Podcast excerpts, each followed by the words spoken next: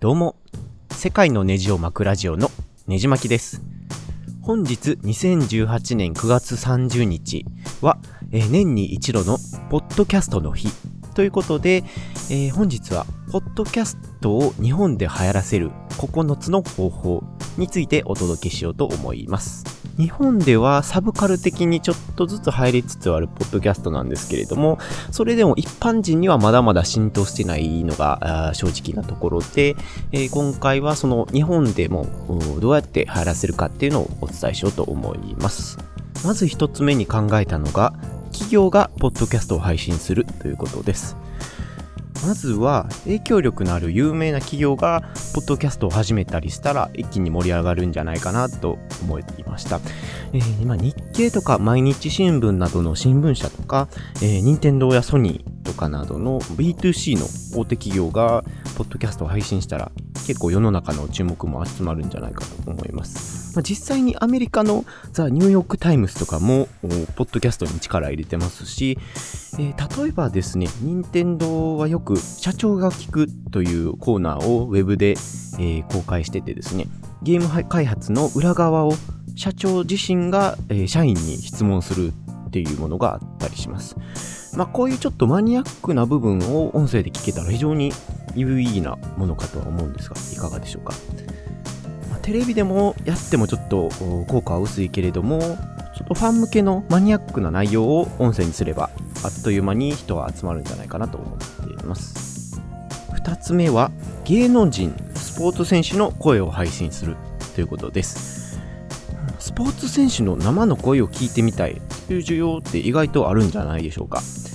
まあ、プロスポーツ選手の声は、まあ、テレビのインタビューとかでも数十秒程度見られるぐらいのもので、えーしかもあくまで定型文的なやり取りが多いかと僕は思ってます。なので、ポッドキャスト限定で飾らないスポーツ選手や、まあ、芸能人の生の声っていうのを聞けたら、えー世間の目も集まるんじゃないかなと思ってます。まあ、例えば、大坂なおみ選手、テニスの選手とかも今かなりホットですし、えー個人的にはあの村田亮太選手の生の声が聞けるなら、あ必ず購読する自信があるかなと思います。え3つ目としては、えー、ツイッター初の流行りを狙うということです。ツイッターではどうしてもツイキャスとかが主流主流かなとは思うんですけれども、少しずつポッドキャスト界隈も盛り上がってきてはいる気がします。日本の SNS はやっぱり Facebook よりも Twitter がかなり力がつも強いかなと思ってますので、この辺は意外とバカにできないかなと感じてます。まあ、人気が爆発するとすればやっぱり Twitter は外せへんのかなと僕のお考えです。4つ目としては、ポッドキャスト界でスターを生み出すということです。フィギュアスケートでも、まあ、羽生結弦さんとか、ボクシングでは村田亮太選手、テニスでは大坂なおみ選手と、やはりスターがいないと盛り上がらないのは当然かなとも言えます。なので、えーまあもちろん老舗のハイクオリティな番組もたくさんあるのはあるんですけれども、それでも一般人に、えー浸透しているかっていうと、まだまだ全く知名度がないっていうのが現状かと思います。ポッドキャストならまあこの人というスターが出てくれば立ち位置も大きく変わってくるんじゃないでしょうか。ということで、ポッドキャストを日本で流行らせる方法5つ目は、段階世代の引退後の趣味として、え盛り上げるということです。まあ、段階世代といえば、あラジオを聞いてる、聞いてた方も多いんじゃないでしょうか。まあ、ラジオとのその仕組みの違いさえ認識すれば、えーこの大きな世代にもマッチするはずですし、えー人口の多いこの辺りから切り込んでみるもの得策かもしれません。例えば、段階による段階のための段階世代によるポッドキャストなんてやったら人気出せようかなと思ってます。ポッドキャストを日本で流行らせる方法6つ目としては、有料課金制のシステムを作るということです。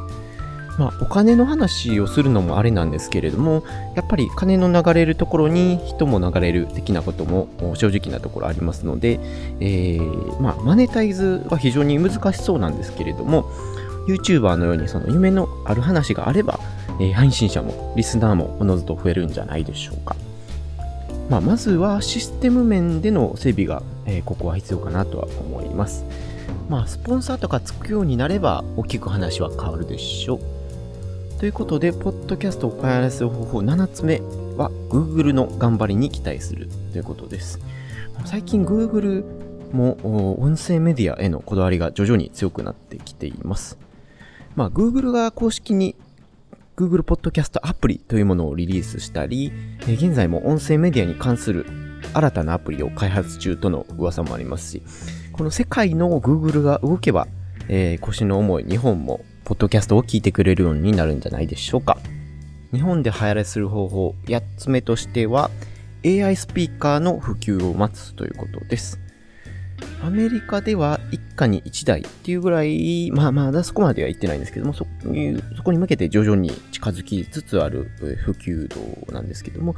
日本でもこのスマートスピーカーがあそんな状況になれば、きっとポッドキャストも入るんじゃないでしょうか。まあ、こっち、ポッドキャストでつなげるには、やっぱり、ポッドキャストでしか聞けない内容を増やすとか、えー、本人から直接話してもらう感をお届けするとか、そんな工夫も大切かなとやっぱり思います。えー、最後はですね、えー、本日、ポッドキャストの日ということで、ポッドキャストの日を祝うということをお伝えしておきます。えー、本日2018年9月30日は世界的なポッドキャストデーということで、えこれを盛り上げていくのも知名度を高めるには最適な方法なんじゃないでしょうか。ということで、このポッドキャストを聞いた方は、ぜひ他の番組も登録して、え聞いてみましょう。クオリティの高い番組なんて、もうこんなんよりもいくらでもありますんで、自分の好きなジャンルから、え、どんどん広めてみてください。ということで、えー、ポッドキャストを日本で広める方法9つをお話ししました。まあ、今回、まあ、お話いろいろしましたけれども、日本でもそのツイキャスとか、 Voicy、 Radiotalk など、まあ、メディア、音声メディアのアプリも増えたりしているので、今後、日本国内でどういう発展をするのかっていうのも非常に気になるかなと思います。まあ、まだまだ伸びしの、伸びしろのあるポッドキャストですので、えー、まあ、皆さんで、えー、どんどん盛り上げていただけたらなと思ってます。ということで、そろそろ終わりにしたいんですけれども、このポッドキャスト以外にも、えー、ブログをやっておりますので、興味のある方はぜひご覧ください。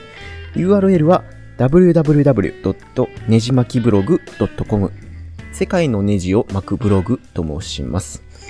えー、もしコメントとかあある方は、Twitter や、えー、ブログで、えー、軽く絡んでいただければなと思います。iPhone や iTunes で聞いておられる方は、えー、ぜひこのポッドキャストのレビューや評価もいただければ幸いです。